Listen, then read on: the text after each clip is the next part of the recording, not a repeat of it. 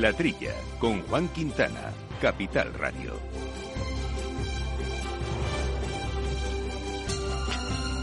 Muy buenos días, gente del campo, y buenos días, amigos del campo y de sus gentes. Bienvenidos aquí, una semanita más, la penúltima de este año 2022 a este programa de agricultura, de ganadería, de alimentación, de asuntos agroambientales que hacemos con sumo placer y con la colaboración aquí en el estudio, como siempre, nuestro copresentador y compañero, Jaume Segalés. Muy buenos días. Buenos días, felices fechas navideñas para todos. Pues ahí está, vamos a disfrutar lo que nos tenemos hoy por delante y estas semanitas que nos quedan. Y vamos a hablar de asuntos eh, también del agro que no que no para, que se irá de vacaciones, pero ya veremos cómo, porque queríamos charlar eh, precisamente con la eurodiputada Clara Aguilera de una cuestión que ya mencionamos eh, la semana pasada y que queremos profundizar, que es el informe que ha presentado el Parlamento Europeo con un plan con soluciones ante la despoblación y, y las carencias de las zonas rurales. será uno de los asuntos y otro de ellos eh, va a ser, eh, bueno, el, ajo, el sector del ajo, que parece que está en recesión. Recordarán nuestros oyentes que ya antes del verano eh, pusimos sobre la mesa la crisis que estaba pasando este, este sector, pero ahora la Asociación Nacional de Productores y, y Comercializadores de Ajo han puesto sobre la mesa, insisto, bueno, el riesgo que tienen muchos de las producciones, muchas de las explotaciones de este querido producto. ¿Por qué? ¿Qué es lo que está pasando y qué soluciones puede haber? Pues lo comentaremos con Julio Bacete, que es presidente presidente de esta mesa de AMCA. Y Jauma, el año 22 ha sido un año, yo creo que es un momento quizá para hacer una reflexión de lo, de lo que ha sucedido este año, ¿no? Pues sí, la verdad es que tenemos ahí mucho que comentar, ¿no? Ha sido un año complicado para el campo, ¿no? En general. Sí, yo creo que fíjate, no ha favorecido ni el clima político ni el meteorológico. Eh, la, parte político internacional, la crisis ruso-ucraniana, ya sabemos que ha catalizado una escalada sin precedentes en los costes de producción.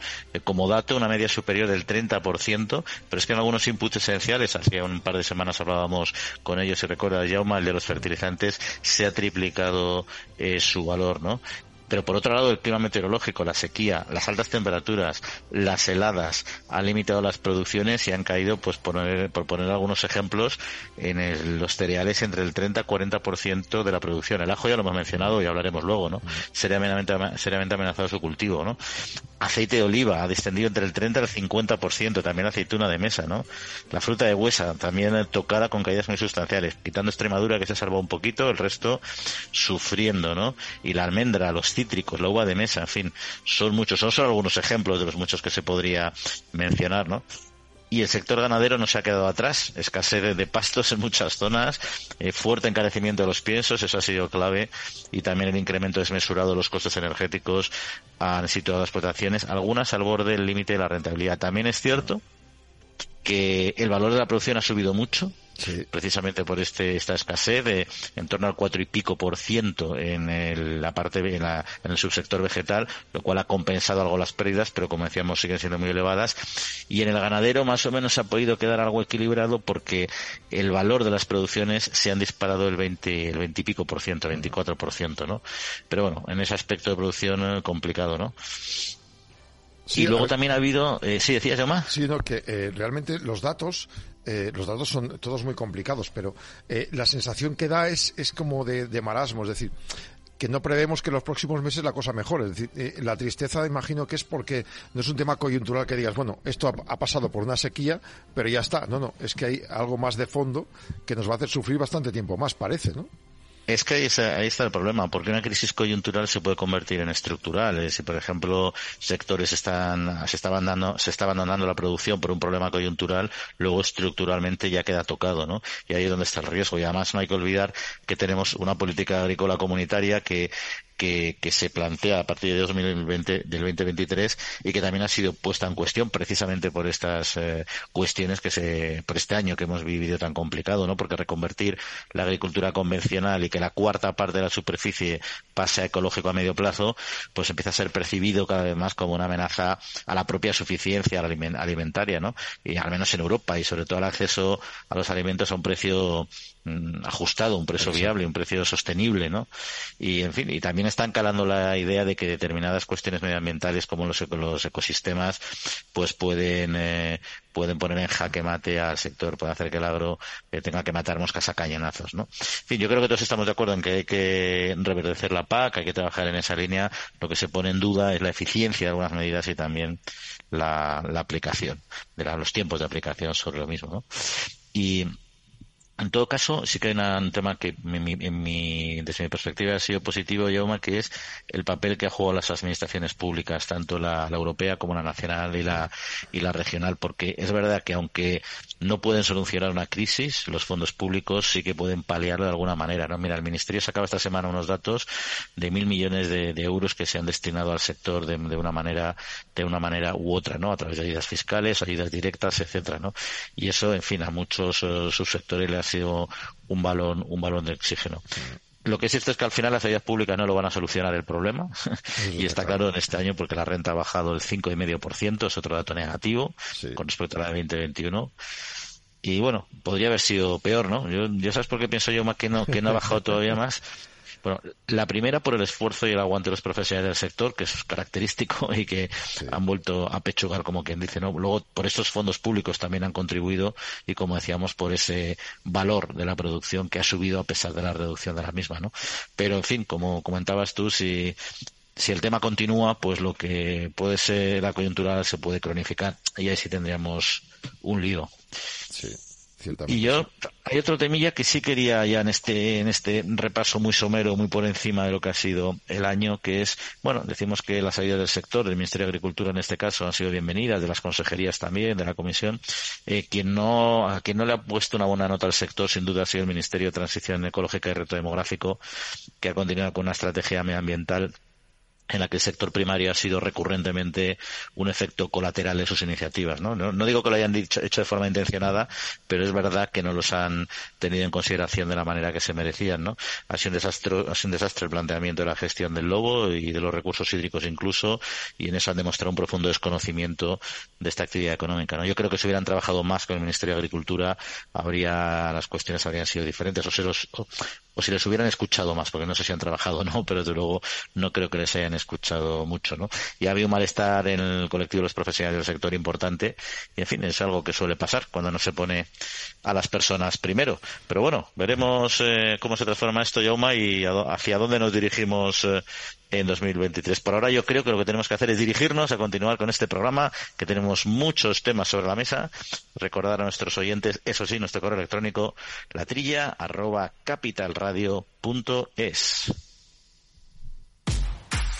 Tanto tienes, tanto pierdes. Hay imprevistos que lo cambian todo y los riesgos están ahí siempre, como el saneamiento, la pérdida de crías o las enfermedades del ganado. Por eso necesitas un buen seguro pecuario que garantice tu tranquilidad. Contrata ahora tu seguro de vacuno. Agroseguro. Trabaja sobre seguro.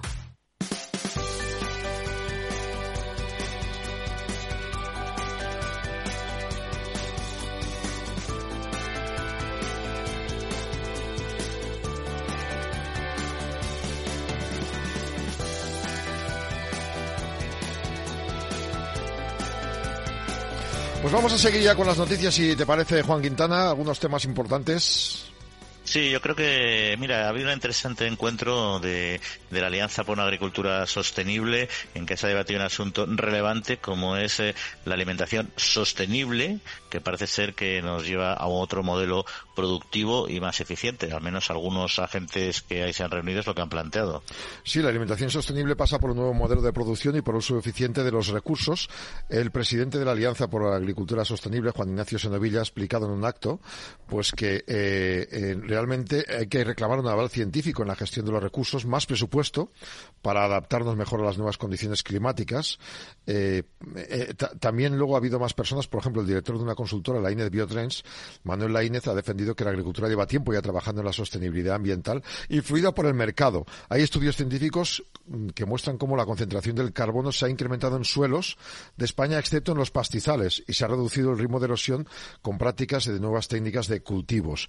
Los productores están siendo más precisos en el uso del agua, energía y productos fitosanitarios, sustituyendo los químicos por herramientas propias, herramientas propias de la gestión integrada de plagas, entre otras medidas. Luego, un profesor del CSIC en este debate, Fernando Valladares, descartaba que el mercado se vaya a regular por sí mismo, aboga por un cambio de modelo. Dice que la alimentación es un derecho antes que un negocio, la eficiencia es una muleta para transicionar hacia otra solución y dejar atrás problemas como el desperdicio alimentario. Hay que mejorar distribución, producción de proximidad, producir menos carne, una vez más, están en la misma. WWF pues también hablaba de una transición justa que no deje nadie atrás. SEO Life de una biodiversidad en un proyecto de olivares vivos, trabajar a favor de la naturaleza es más rentable que hacerlo en contra. En fin, cada uno ha explicado un poquito lo que veía, cómo veía que debía evolucionar la alimentación eh, no sé si todos están de acuerdo en todas las cosas que se contaron. Pues mira, yo creo que lo que se contó ahí, lo bueno que tuvo para mí ese encuentro es que habría, había eh, opiniones y perspectivas muy contrapuestas. Y ese y ese debate siempre enriquece como decimos siempre en la trilla eh, aquí bueno pues las personas que participamos que, que compartimos este programa tenemos nuestra opinión de determinados asuntos pero siempre estamos abiertos a, escuchar y a, y a, debatir eh, perspectivas distintas. Y a mí esto me, ha gustado. Es decir evidentemente el aval científico que decía Senovilla está clarísimo. Yo creo que eso es algo que se defiende desde casi todas las plataformas por supuesto desde la trilla sin duda porque es lo que te garantiza la toma de decisiones eh, políticas. Como yo siempre eh, resalto, la ciencia no es exacta, pero te da la, la, la, mayor probabilidad de no equivocarte. Es decir, si te tienes que equivocar, un científico se equivocará, pero con mucha menos probabilidad que un que un político, si con presentador de radio, que, los políticos no suelen rectificar. ¿Verdad? Entonces es cuestión, es cuestión de riesgo, totalmente. O sea, el político al menos, al menos si, si, tiene que rectificar lo hace de, muy mala baba. En cambio, un científico, pues bueno, hemos cometido un error. Nos sirve como serendipia para aprender otra cosa. Ahí está, ahí está. Entonces la ciencia, de la ciencia hay que fiarse porque es donde vamos a avanzar de manera más, menos imprecisa, ¿no? Y luego, pero bueno, también había dos temas eh, interesantes, todo este tema de la que comentaba el científico, el CSIC, Fernando Valladares, de que no había que regular, no se regulaba solo.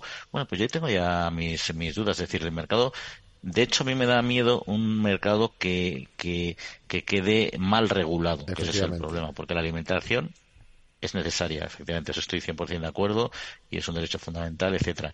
Pero si tú vas a un modelo de producción como él plantea eh, eh, muy inextensivo, con unas productividades muy bajas. ¿Y sabes en qué se basa? Se basa en que hay una producción alimentaria a nivel mundial suficiente. Es verdad, claro, está claro que tenemos una capacidad de producir alimentos para todo el mundo. Lo que pasa es que el problema es que el mundo no es perfecto y no es solidario 100% y Europa no produce para alimentar gratis a África, ni lo hace Estados Unidos, ni lo hace Rusia, ni lo hace nadie. Entonces hay unos canales y unos costes que, bueno, que la verdad, pues será triste o no triste, pero, pero es así. Entonces, tú no puedes basar en una, el, tu argumento de productividad alimentaria en que se pueda producir alimento a nivel mundial, ¿no? no. Si tú produces en Europa eh, con niveles poco eficientes, en Europa vas a tener un problema de suficiencia alimentaria y los precios se van a encarecer sí o sí y es un poco por eso yo creo que eso no estoy de acuerdo igual que eliminar las macrogranjas estamos en el mismo debate. Había un debate interesante ahí que se ha producido en la misma mesa pro y contra macrogranjas. Las macrogranjas adecuadamente reguladas con unos sistemas de control eh, ambiental y laboral etcétera eh, bien bien gestionados y de gestión de residuos ¿por qué no va a ser de una macrogranja si es más eficiente? Claro, ahí tengo pero bueno ha sido un debate interesante. Alas en eso se mueve muy bien y yo creo que hay que hay que animar este tipo de, de controversias en positivo, ¿no? Y luego también, Jauma, otro asuntillo es que nos encontramos ya frente a la llegada de la, la nueva PAC. ¿no? La PAC 2023, que arranca ya la nueva política agraria común que entra en vigor el 1 de enero. Marcará un cambio importante, Juan, en las explotaciones españolas y de la Unión Europea.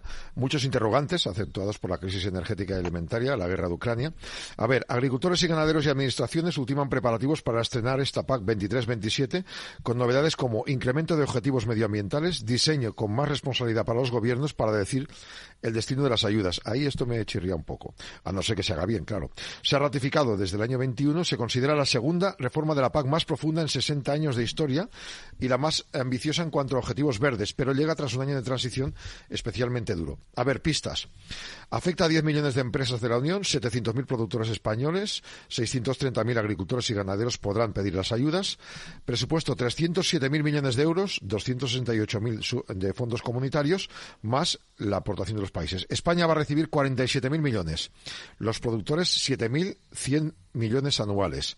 Las subvenciones son el 20% en España de los ingresos agrarios. Vamos a ser los terceros beneficiarios de, Europa por detrás de Francia y Alemania.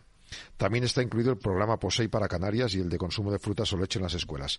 La PAC tiene dos pilares El primero, de apoyo directos y medidas de mercado. Y el segundo, desarrollo rural, programas cofinanciados por los Estados miembros.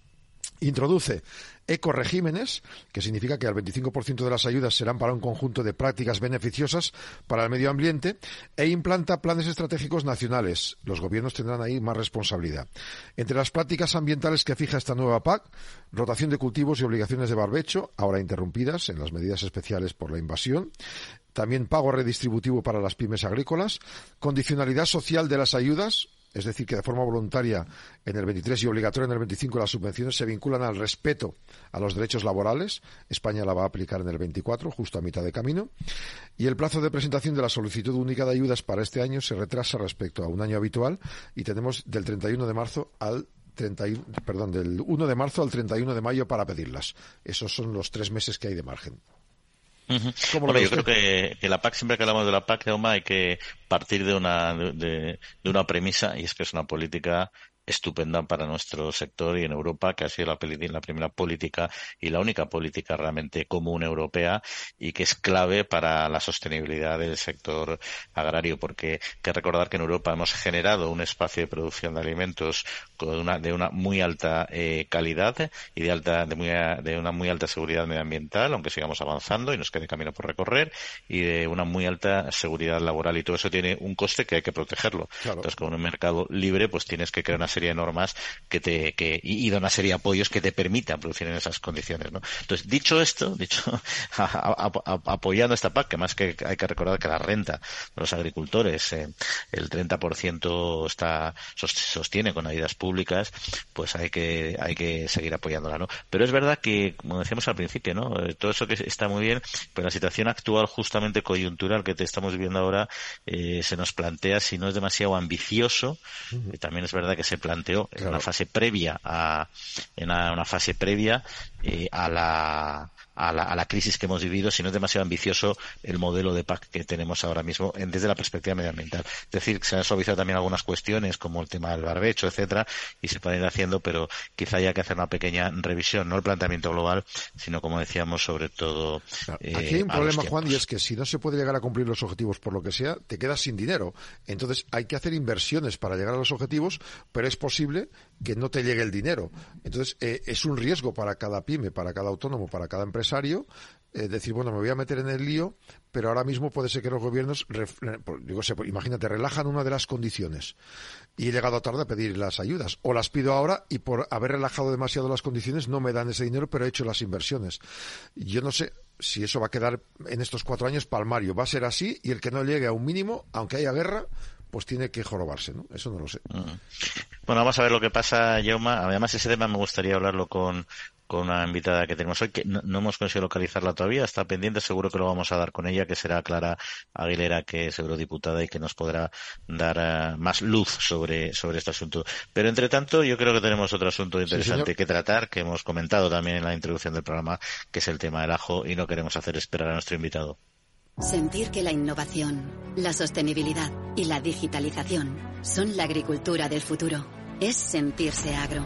En Agrobank queremos apoyar a las personas que transformáis el sector agroalimentario creando un gran ecosistema de innovación agro. Siente agro. La nueva era empieza contigo. Infórmate en caixabank.es.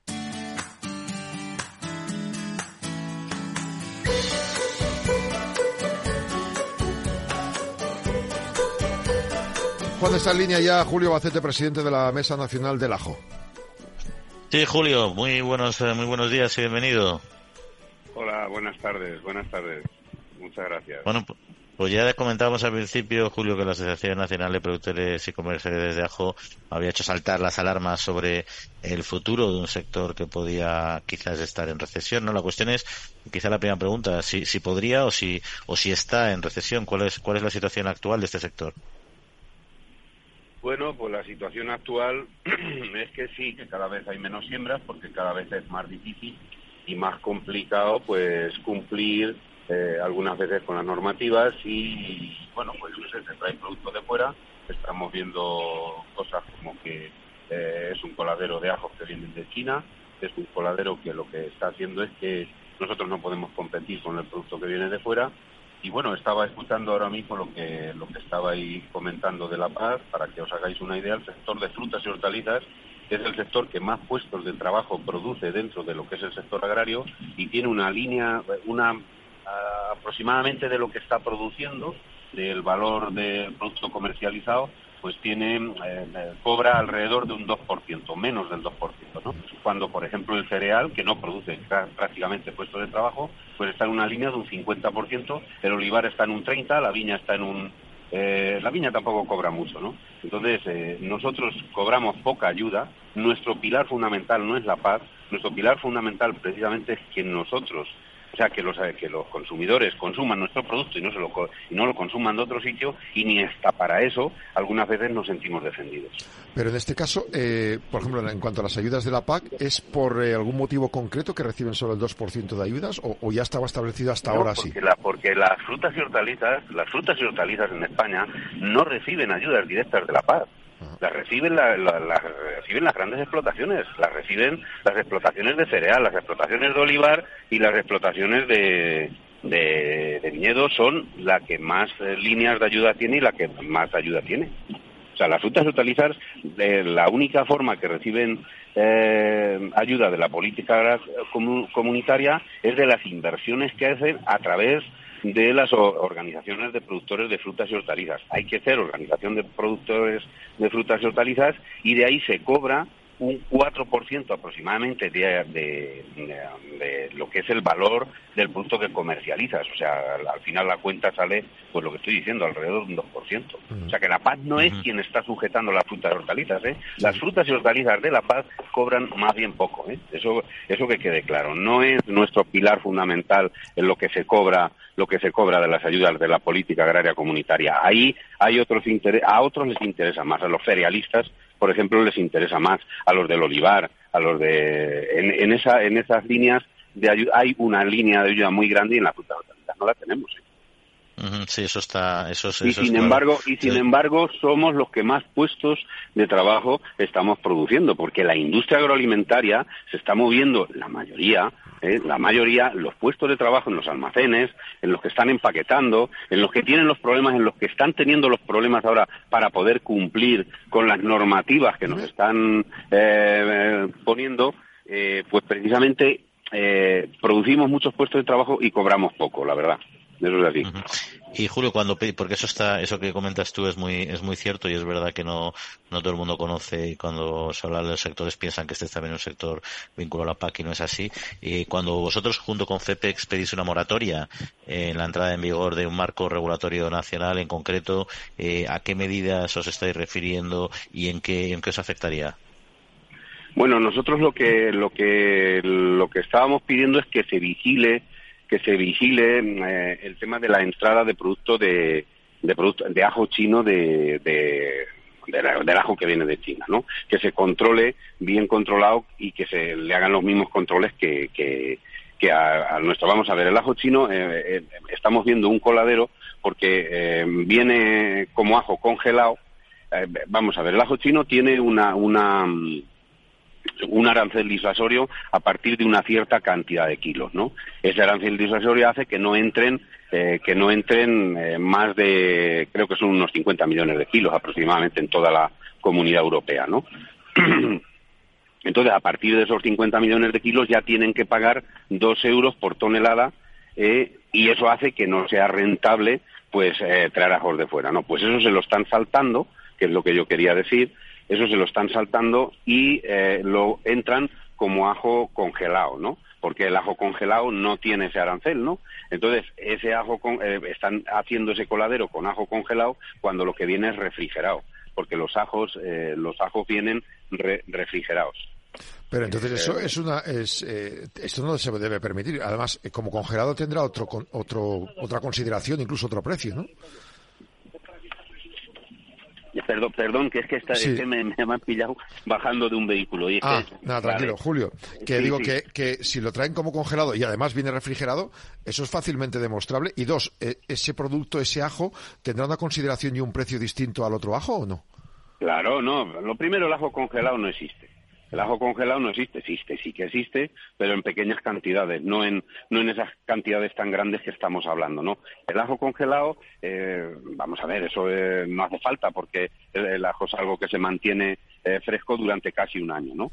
Pero cuando entra sí que viene en una temperatura de entre menos 2 y menos 4 grados, que es como nosotros conservamos el ajo en un frigorífico, ¿no? Entonces, ese coladero lo han hecho porque al ser temperaturas negativas, ¿eh? Pues lo están colando como si fuera congelado, pero no es congelado, es refrigerado, que es como conservamos los ajos, como estoy diciendo, entre menos 2 y, menos 4 grados. Eso lo hemos denunciado ahora, lo hemos denunciado en la Comunidad Europea. Eh, Clara Aguilera nos recibió a la Mesa Nacional del Ajo hace poco en, Europa, que creo que la vais a entrevistar ahora, ¿no? Y ella conoce el tema ese del ajo, ¿no? Y llevamos, con el ajo llevamos reivindicando que no entren ajos de China y que consuman ajos españoles o de la propia Europa, bueno, españoles, que es donde nos sobran ajos, ¿no? De, lo que producimos, ¿no? Llevamos indicando que no se importen y que lo consuman los nuestros pues yo qué sé, yo desde que me acuerdo, yo, yo tengo 59 años y, la primera manifestación gorda la hicimos en los, a principios de los 90, ¿no? O sea que ya van años. O sea que.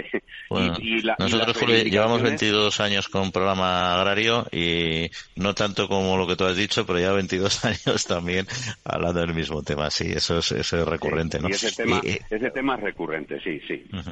Y luego, pero hay, hay pues, o sea, eso es un problema que, que está ahí que mm, lamentablemente no se consigue solucionar pero desde el propio sector hay una, se puede conseguir una diferenciación suficiente de producto como para que el, consumidor elija el, ajo, por ejemplo, porque hay ajos muy conocidos como la pedroñera, el, ajo negro, incluso el ajo tierno de la comunidad valenciana, ¿no? ¿Hay ahí, ahí se puede avanzar en ese, en esa línea o, o eso es también complejo? Claro, estamos, sí, no, nosotros llevamos haciendo los deberes muchos años. Nosotros tenemos una indicación geográfica protegida, ajo morado de las pedroñeras, desde hecha desde el año 2001, o sea que mm. y tenemos nuestro sello de garantía, es una IGP, es una IGP, pero tenemos nuestro propio sello de garantía desde el año 2007, creo que se nos dio la, la declaración, que eso cuesta años de llegar a conseguirlo y llevamos mucho trabajo hecho con eso. Aparte, hemos hecho mucho trabajo también de, eh, no sé, de, diferenciación, de que sepan cuándo es un ajo chino y cuándo es un ajo y cuándo es un ajo nacional. Hemos hecho mucho trabajo, llevamos haciendo trabajo muchos, muchos, muchos años para que la gente aprenda y para que para que la gente sepa cuándo consume un producto un producto eh, nacional. Yo he querido hacer una marca europea y, sin embargo, no nos han dejado hacer una marca europea porque los franceses querían tener su ajo francés y los italianos su ajo italiano, ¿no? Que nos reunimos con ellos. O sea, llevamos haciendo trabajo con el, con el tema, con el tema del ajo durante muchos, muchos años, ¿no? Y, y a ver, hombre, el ajo a lo mejor no es el sector que peor le va. Yo no tengo que reconocer que llevamos muchos años y nos estamos manteniendo porque estamos reinvirtiendo todo lo que cogemos en nosotros mismos, en, en, en, seguir en la en seguir en la línea que, que, que les estoy comentando, ¿no? Pero, a ver, Oye, y cuando, Julio, cuando comentabas este tema de, la marca europea que es muy interesante y, la negativa de, Francia e Italia, y Francia e Italia no tienen los mismos problemas que de alguna manera estás planteando tú, como para que no les interese perder ese, ese título propio, por así decirlo, y unirse a nivel europeo. Eh, pero a ver, eh, no tienen los mismos problemas y lo voy a decir porque además ellos defienden su propio ajo. ¿Cuál es la ventaja que tienen? Pues que ellos tienen, por ejemplo, Francia tiene una producción eh, nacional de unos, de unos 20, alrededor de 20 millones de kilos y consume 60, 70, 80 y se lleva de España o de China o de donde le vengan el resto de los que no tiene él y tiene tres indicaciones geográficas protegidas. Y el ajo francés en Francia se consume el primero. Y no hay otro ajo que se consuma que el francés en Francia y hasta que no se ha consumido el francés en Francia no se pide de otro sitio. Lo mismo que en España, ¿verdad? Igual que en España. en España es que no somos, es que el peor enemigo que tiene España somos los propios españoles algunas veces. ahora sí, pero, lo, digo, lo digo por, por ese tema, ¿no? Y en Italia pasa prácticamente lo mismo. Tienen dos o tres zonas de cultivo y en esas dos o tres zonas de cultivo que tienen, pues luego su ajo prácticamente lo consumen entre ellos, entre ellos mismos y está muy valorado y están deseando que salga, ¿no? Si aquí también hay ferias y se hacen cosas parecidas, pero son cosas muy locales y nosotros vender bien vendidos a ese nivel, pues eso, pues otros 15 o 20 millones de kilos aquí en España, pues también se venden. Así que eh, aquí podemos hacer el mismo trabajo, pero es que en España hemos llegado a tener hasta 300 millones de kilos. y una cosa, campañas de concienciación al, campañas de concienciación al, gran consumidor o a los consumidores, eh, digamos, de familia o a la hostelería, ¿esto puede ayudar un poco a, explicarlo o no? Sí, si, si, las hacemos. Lo que pasa es que llegan donde llegan y, las campañas cuestan, ¿no? y algunas veces las tenemos subvencionadas. Hay cosas que las tenemos subvencionadas también a través de a través de esos programas de los fondos operativos y a través de programas exclusivos para las marcas de calidad. O sea que, que todas esas cosas las hacemos y intentamos hacer un trabajo. Luego, eh, pues ole, ves como el, la diferencia entre el precio del consumidor y el precio del y el, y el y el precio que le pagan al productor es enorme, ¿no? Que esa noticia, pues sabéis que sabéis que está ahora todos los días. Pero trabajo llevamos haciendo durante muchos años, ¿eh? Durante muchos, muchos años llevamos haciendo trabajo de intentar enseñarle al consumidor que sepa cómo es el ajo nacional, cómo es el ajo morado, cuál es el ajo que se produce en Castilla-León, o en Andalucía, ¿no? Y que consuman de su propio ajo. Y, y, realmente el propio sector ha reinvertido todo lo que ha cogido durante estos años en hacer marca y en hacer que eso se defienda. Y el sector de los ajos español posiblemente, eh, está feo que lo diga yo, pero será de los mejores del mundo, ¿no? Porque está reinvirtiendo durante muchos años todo lo que, lo que va cogiendo, lo va reinvirtiendo en, en, en el propio sector.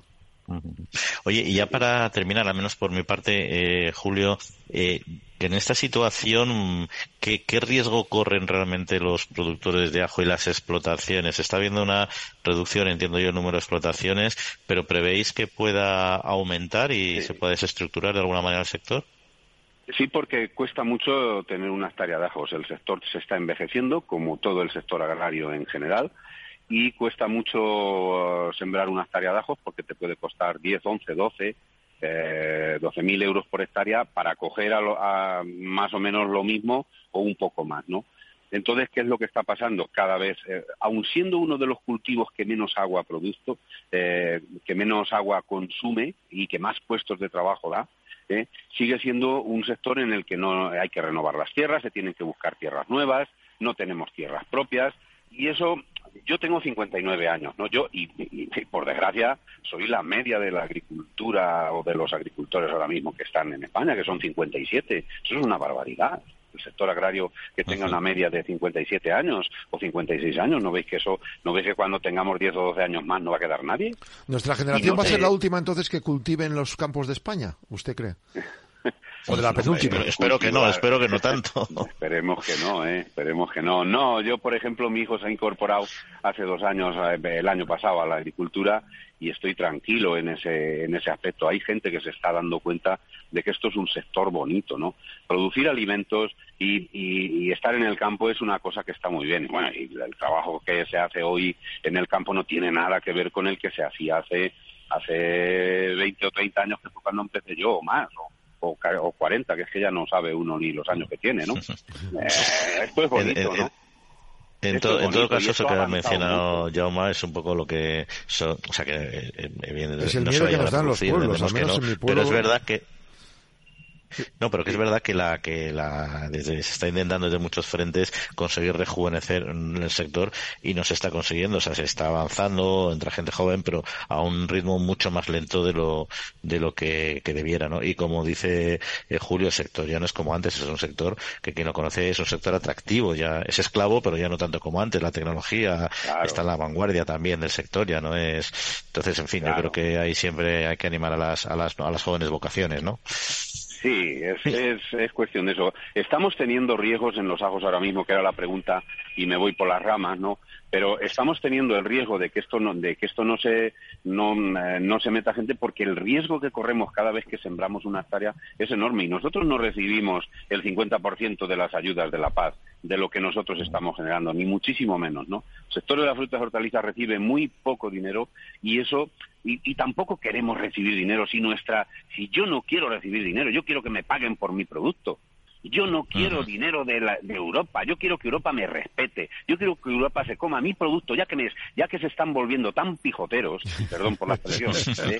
que respeten lo que están diciendo que cultivemos. No puede ser el más exquisito del mundo y luego traerte las cosas de Marruecos, que no hacen las cosas como nosotros, con todos los respetos a Marruecos, o de China, o de Egipto, o de sitios donde no se hacen las cosas como nosotros estamos diciendo que se tienen que hacer. no podemos exigirle a la gente lo que nosotros, no podemos exigirle a la gente ¿eh? No podemos exigirle a, los agricultores lo que luego no estamos dispuestos a pagar en, el este, que ahora resulta que tenemos la culpa de que el IPC vaya a subir este año más o menos. Pero hombre, ¿cómo puede ser esto así? En fin. bueno, Julio, lo que dices es muy muy cierto. Muchas gracias en todo caso por acompañarnos aquí en la trilla y sobre todo que, que pases muy muy felices Navidades, muy felices fiestas y tengamos un 23, tengáis el sector del ajo un 23 excelente, si es posible. Muchas gracias a vosotros. A ver si es verdad y que paséis también buenas Navidades. Feliz Navidad a todo el mundo. Mm. Repasamos pues otras noticias, si te parece, de Juan Quintana. Cuando quieras, eh, Jauma. Eh, arrancamos ya, si te parece. Sí, sí. Pues mira, te vamos a tener un temilla que tenemos aquí sobre la mesa que siempre nos gusta traer aquí a, los oyentes porque es un tema delicado también, sensible y no siempre bien enfocado como es el bienestar, el bienestar animal. En concreto la ley de bienestar animal que bueno, ha pegado parece ser un frenazo porque hay un enfrentamiento intergubernamental entre PSOE y Podemos, lo cual tampoco es muy sorprendente. Cierto. A ver, a los que están en contra de parte o todo la ley de bienestar animal nueva que están cociendo, pues están tranquilos porque se está requemando. Pero claro, algún día saldrá. De momento, los pulsos de PSOE perdiendo la ley trans, Unidas Podemos, que ha logrado a cambio eh, ganar la ley de bienestar animal. Se ha apoyado en el PP y en Vox, eh, los socialistas, para lograr que este jueves la norma excluyera a los perros de caza es el argumento principal de los socios del gobierno que han estado tirándose los trastos a la cabeza últimamente hasta el punto que la ley estuvo en serio riesgo de quedar aparcada sin edie en un cajón. Entre tensiones, suspenses, aplazamientos de los últimos días, la Comisión de Derechos Sociales ha dado este jueves por la tarde de forma casi definitiva a esta ley eh, de animales que va a permitir llevarla al Pleno del Congreso para ser aprobada previsiblemente en uno de los plenos que se van a celebrar en el mes de enero. La clave de este desbloqueo es la aceptación por parte de Unidas Podemos de que o levantaba sus líneas rojas o se quedaba sin esta ley, que es bandera del ministerio que encabeza la Secretaría General de, Podemos y Ione Belarra. Y eso habría sido un notable fracaso con el afán del partido de recoger el voto animalista de, de. Unidas Podemos tenía claros los números, solo había que decidir qué haría cuando se aprobase la enmienda. O dejar caer la ley o mantener su voto a favor para ese, pese a ese cambio. El jueves se anunció que decidía lo segundo. El PSOE la sacaba sí o sí porque inhibía a los perros de caza de la protección de la ley y eso tenía el apoyo seguro del Partido Popular y de Vox. El proceso de, discusión de, de, debate estos meses ha estado salpicado por continuas presiones externas de Unidas Podemos. Se introduce una disposición transitoria para que en el momento de entrada en vigor de la ley no afecte a los cetáceos que estén fuera de centros de conservación e investigación hasta el fallecimiento de los animales hasta que sean cedidos a un centro para tales fines. También se exceptúa la recogida, tenencia e intercambio de cría en cautividad de parques zoológicos y similares. Parece que en esto están de acuerdo la mayoría.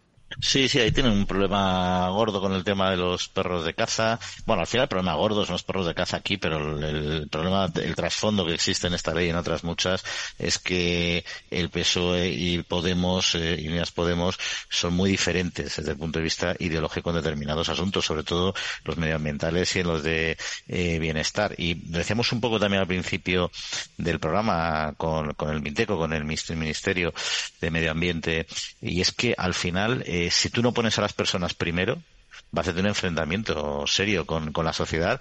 Y al final PSOE, PP y otros muchos partidos intentan de distintas ideologías políticas eh, defender a la sociedad en su conjunto. Pero cuando tú estás poniendo por delante el medio ambiente el bienestar animal que tiene que estar y que tiene que ser prioritario, pero te olvidas, no es que no, te olvidas de que de todas las consecuencias que ello tiene sobre las personas y los sectores, entonces generas un traspié. Y aquí afortunadamente el PSOE, pues hay determinadas líneas rojas que no termina que no termina de pasar. El bienestar de los animales de caza es evidentemente de los perros de caza un asunto delicado y que hay que cuidar y evidentemente hay que sancionar que, que no cumple una serie de normas, establecer una serie de procedimientos y una serie de cuestiones porque los de caza, como los domésticos, como los que van orientados a alimentación humana humana, tienen que tener sus sistemas de bienestar claramente establecidos, ¿no?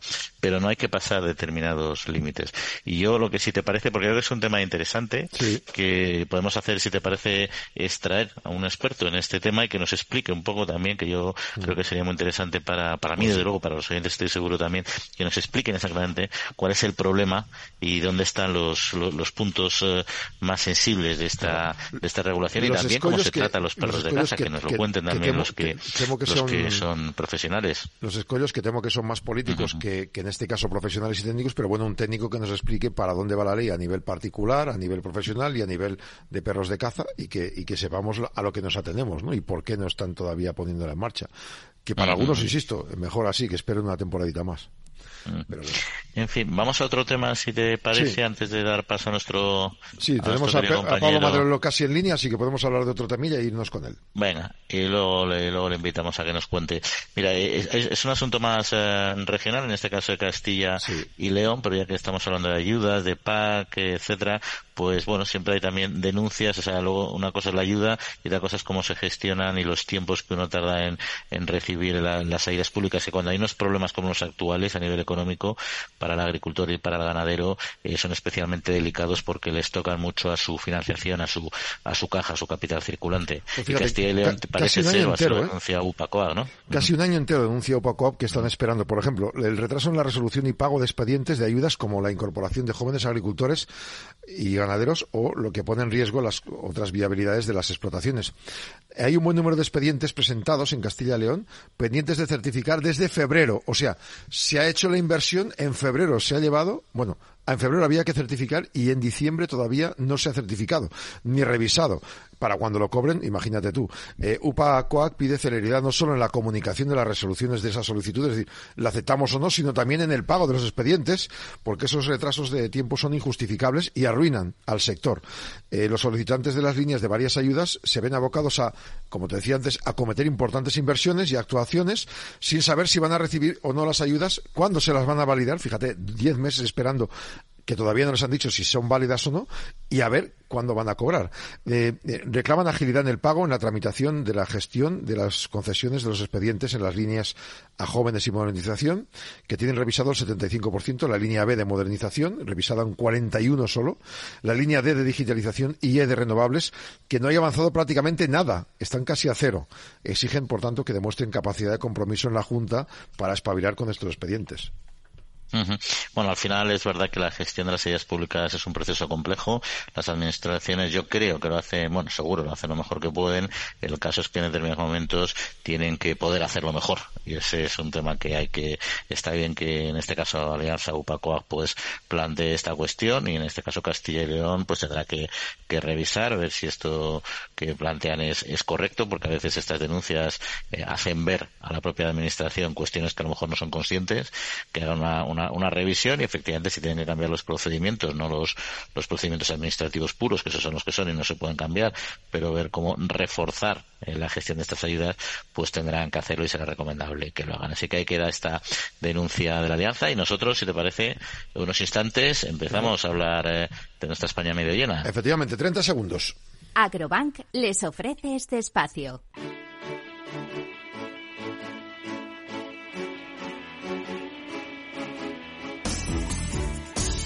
De hecho, menos de 30 segundos. En 10 segundos hemos podido explicar que con Agrobank vamos a la España medio llena. Juan.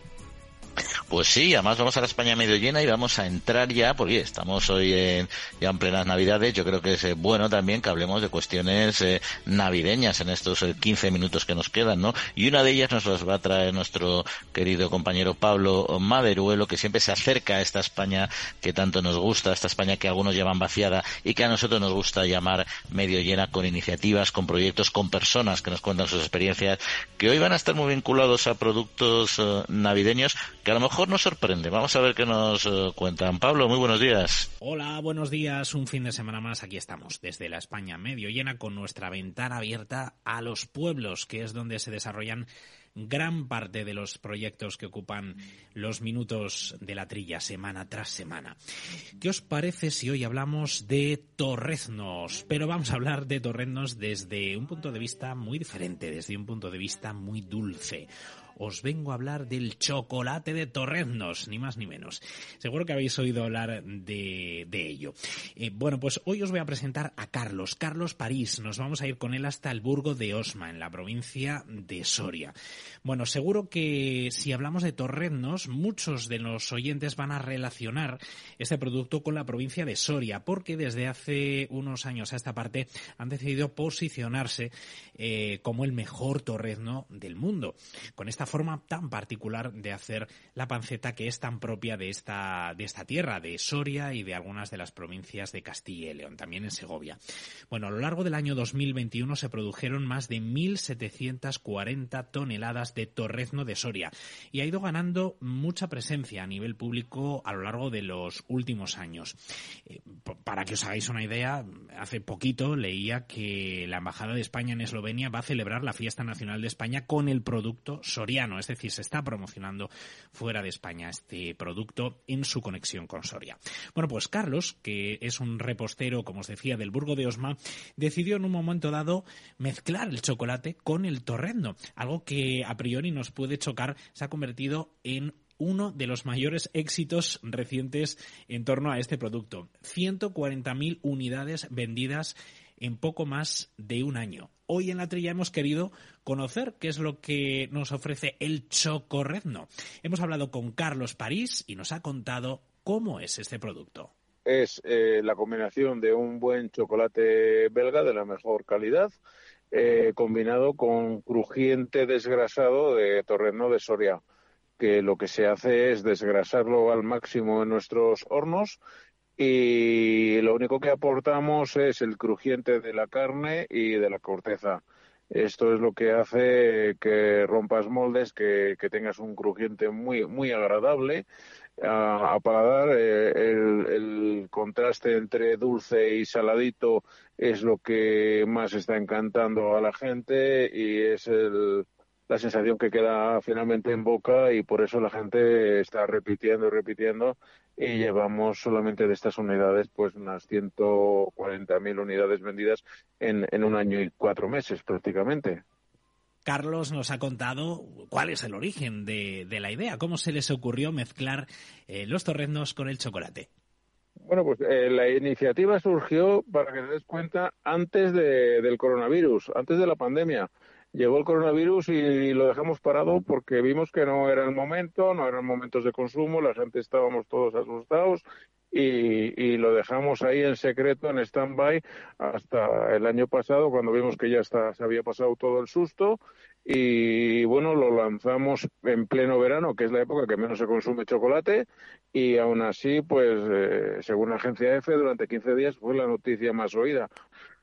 Todo esto ha tenido un impacto muy importante en la generación de empleo directo e indirecto en relación con este producto. Para una empresa pequeñita de pueblo, de Soria y, prácticamente familiar, pues sí, ha sido ha sido un, boom y ha sido pues la garantía de poder no solo afianzar los puestos de trabajo que teníamos, sino que hacerlos crecer y eso es lo, lo más importante, es la medalla más grande que nos podemos colgar. El hecho de tener garantía de, puestos de trabajo directos, eh, directos 18 puestos de trabajo, pero indirectos igual son, no lo sé, no sé, entre 50 y 100 puestos de trabajo indirectos eh, al 100% seguro, seguro porque nosotros servimos a multitud de tiendas eh, gourmet de toda España. Y, a nosotros lo único que queremos es que se nos distinga, se nos reconozca y se nos identifique con la mejor de las mejores calidades. O sea, lo que se llama artesano premium, eh, pero de verdad, de verdad. Y, y en ese escalón es en el que nos queremos situar, nos hemos situado y como la gente nos reconoce. Hombre, sí, sí, sí, por supuesto. O sea, aparte de que el Burgo de Osma es uno de los pueblos más bonitos de España y siempre presumo de ello y lo aprovecho en todas las entrevistas que, me hacéis en los medios, eh, el hecho de tener garantía de, puestos de trabajo directos, eh, directos 18 puestos de trabajo, pero indirectos igual son, no lo sé, no sé, entre 50 y 100 puestos de trabajo indirectos eh, al 100% seguro, seguro porque nosotros servimos a multitud de tiendas eh, gourmet de toda España. y, a nosotros lo único que queremos es que se nos distinga, se nos reconozca y se nos identifique con la mejor de las mejores calidades. O sea, lo que se llama artesano premium, eh, pero de verdad, de verdad. Y, y en ese escalón es en el que nos queremos situar, nos hemos situado y como la gente nos reconoce. Carlos ha decidido dar un paso más y esta Navidad ha aparecido la evolución del chocorrendo. Estamos hablando del turrón de Torrendos. Eh, le hemos preguntado y esto es lo que nos ha contado. El turrón de Torrendo es el chocorrendo, pero está enriquecido con un praline puro de almendra, que es el producto típico de la Navidad, el fruto seco por excelencia de la Navidad. Entonces es el chocolate mezclado con la almendra y mezclado con el puede salir mal? Absolutamente nada. Está, está de muerte, está buenísimo. Por cierto, que le hemos preguntado a Carlos si el turrón de Torrenos es apto para celíacos. Y efectivamente lo es. Así que las personas eh, que tengan intolerancia al gluten, que sean celíacas o que sean alérgicas, pues van a poder tener también la oportunidad de probar este delicioso postre navideño. Hablando de gluten y de postres, eh, quería aprovechar para recordar, ya que hablamos de cosas dulces y que estamos en este último tramo del año, una de las historias que trajimos hace unos meses aquí a la trilla.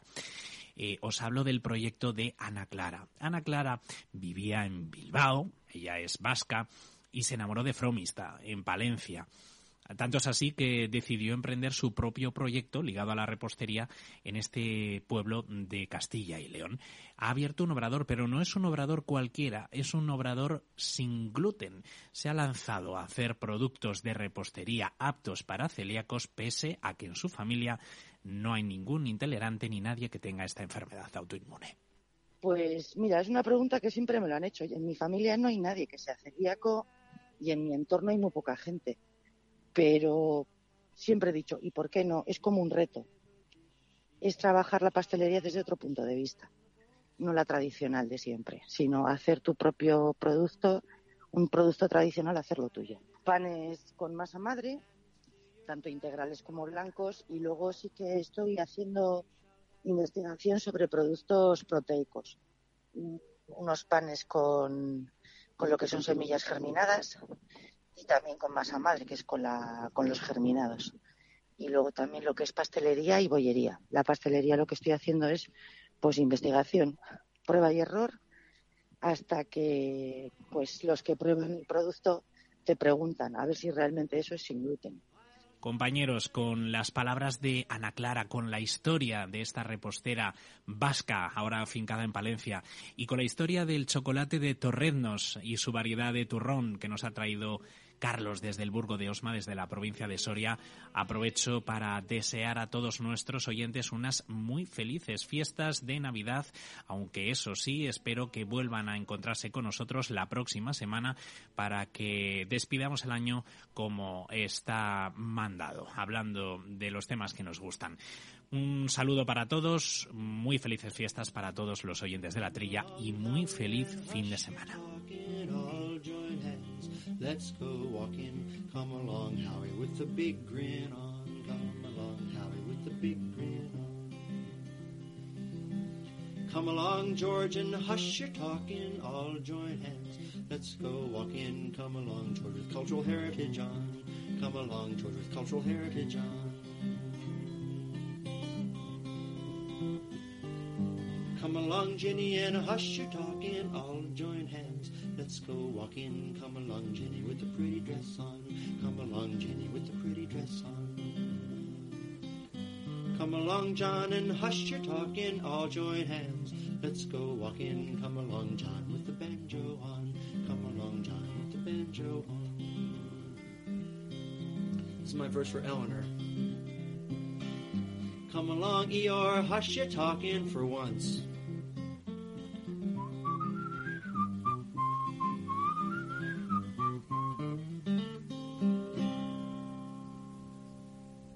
Agrobank les ha ofrecido este espacio.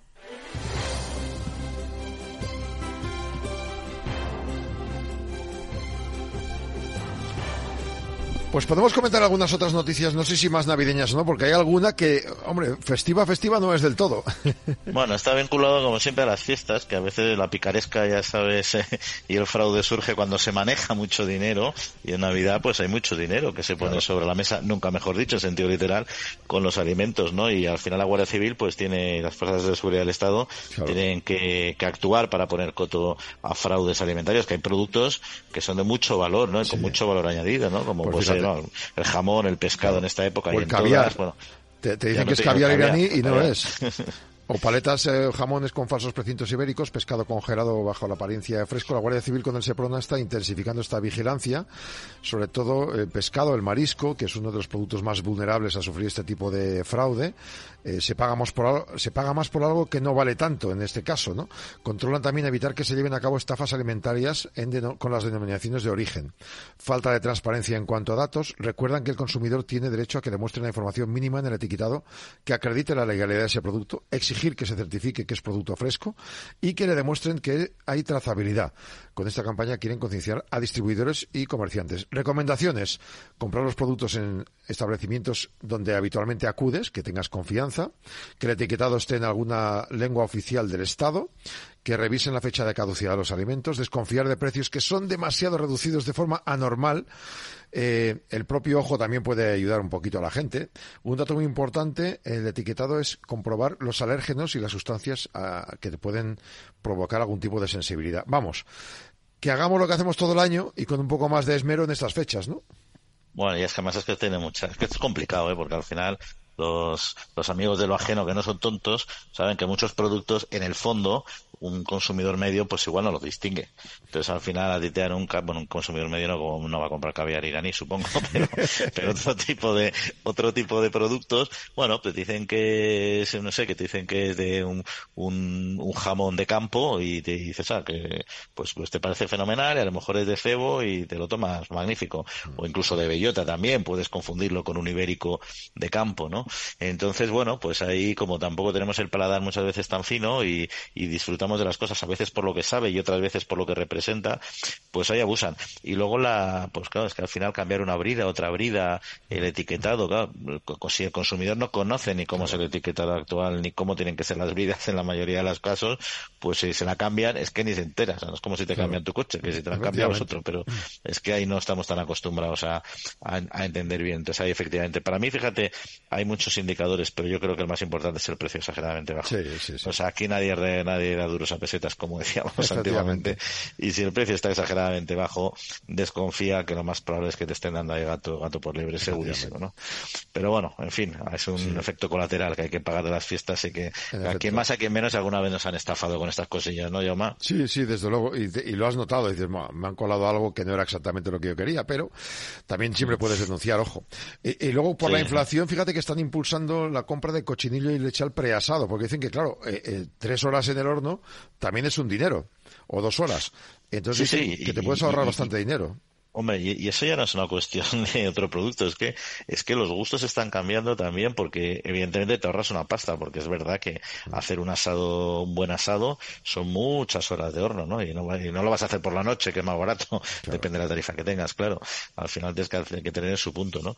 Y, y, y, no sé si tú los has probado, pero yo he probado en años anteriores algunas veces estos estos productos y es que tiene una calidad espectacular. Claro. Es que los tomas y hasta el cochinillo asado te cruje la piel, es decir, que no es la típica que te jodes, que se nota que está revenido. No, no, no, que va. Oye, pues a mí me parece una alternativa. Es una buena idea porque, porque mantienes todas las propiedades organolépticas y ahorras dinero. Fíjate, eh, es verdad que se han notado, por ejemplo, los del lechal, que esta campaña de Navidad era un 30% de la venta anual y ahora llega al 20-25% porque están desestacionalizando, o sea, están ayudando a que la gente compre durante el año. En cambio, el cochinillo, que ha subido pues unos 7 euros en lonja respecto al año pasado, este año hay de 6.000 a 7.000 menos porque eh, no, 7.000 cochinillos extra porque hay granjeros que han engordado los cerdos porque el precio está muy alto y les sale más rentable sacrificarlos cuando son lechones. Eso es, eso es, eh, pasa mucho en el sector ganadero, ¿no?